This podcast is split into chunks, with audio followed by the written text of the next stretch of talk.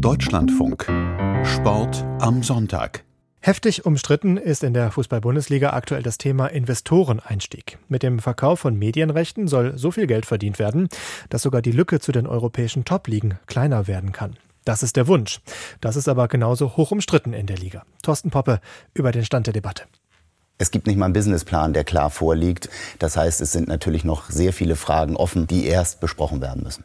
Uke Göttlich ist Präsident des FC St. Paulis und macht im NDR Sportclub seinem Ärger Luft. Die 36 Profiklubs der deutschen Fußballliga DFL sollen Gesprächen mit Investoren zustimmen, obwohl sie noch nicht wissen, wie das eingenommene Kapital verwendet werden soll. Die Liga rechnet mit bis zu 3 Milliarden Euro an Erlösen für 15 Prozent Beteiligung an den Medienrechten der Bundesliga. Eine solche Beteiligung wäre auf 25 Jahre zeitlich begrenzt. Dass mit Oke Göttlich ausgerechnet ein DFL-Präsidiumsmitglied daran Kritik äußert, zeugt von einer kontroversen Diskussion unter den Profiklubs. Ich glaube, dass es derzeit sehr schwierig ist, eine Zweidrittelmehrheit pro Investoren zu bekommen. Solange wir hier keine Regularien haben, ist das Thema für mich sehr schwierig. 24 Stimmen für einen Einstieg braucht die DFL unter den Profiklubs. Eine einfache Mehrheit reicht für solche weitreichenden Beschlüsse nicht.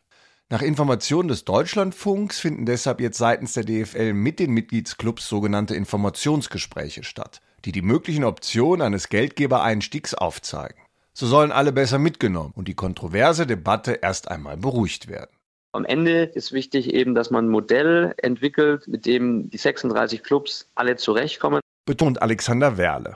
Er ist Vorstandsvorsitzender des VfB Stuttgart und sitzt ebenfalls im DFL-Präsidium. Was wir uns nicht leisten können, ist in dem Fall eine knappe Entscheidung, weil dann wird es auch für keinen Investor, der interessiert ist zu investieren, zukunftsträchtig sein, wenn die Liga zerrissen ist, sondern wir sollten im Vorfeld ein Modell entwickeln, wo sich dann auch alle hinter äh, versammeln können. Mit den Milliarden will die DFL die Lücke zu anderen europäischen Ligen ein Stück weit schließen und neue Wachstumsfelder etablieren.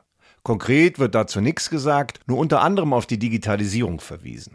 Bisher soll es sechs Interessenten geben, mehrheitlich Private Equity Fonds. Doch die Sorge unter den Skeptikern eines Liga-Investors ist groß, dass durch dessen Einfluss der Spieltag ähnlich wie in Spanien noch weiter zerstückelt wird, damit der Gewinn weiter maximiert werden kann. Stuttgart-Chef Werle versucht zu beschwichtigen andere Ligen, wie jetzt die spanische oder die französische oder die italienische, beschäftigen sich bzw. haben schon teilweise ähm, Anteile äh, veräußert. Deswegen müssen wir uns damit beschäftigen. Ich persönlich sage aber auch, dass wir das nicht um jeden Preis dann auch so durchziehen müssen.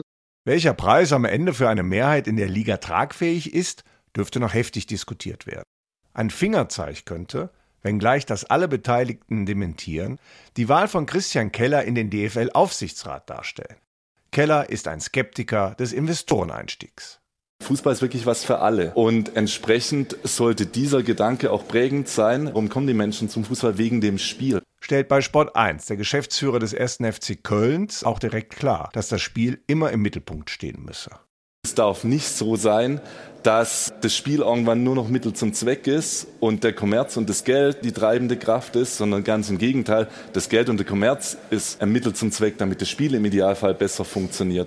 Dennoch sieht er sich mit seiner neuen Aufgabe in der Pflicht, das weitere Vorgehen für einen etwaigen Anteilsverkauf entsprechend ergebnisoffen zu begleiten. Und weist auch noch einmal deutlich zurück, dass innerhalb der Liga darüber eine große Kontroverse herrsche. Allerdings steht im Zentrum der Unsicherheit der Clubs vor allem die Geldverteilung. Bei einem ähnlichen Modell in Frankreich ist dafür der TV-Verteilerschlüssel genutzt worden.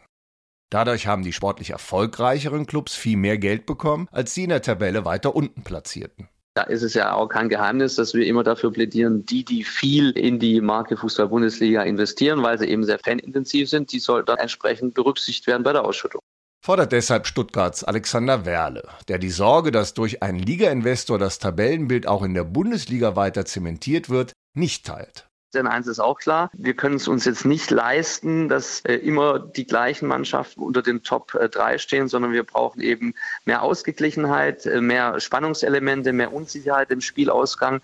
Dann wird die Fußball-Bundesliga insgesamt als Produkt gut funktionieren. Im April schon soll über einen möglichen Einstieg eines Investors auf einer außerordentlichen DFL-Mitgliederversammlung entschieden werden. Alternativen wie Kredite oder Anleihen, um neue Wachstumsfelder zu erschließen, sind dabei bisher noch nicht diskutiert worden.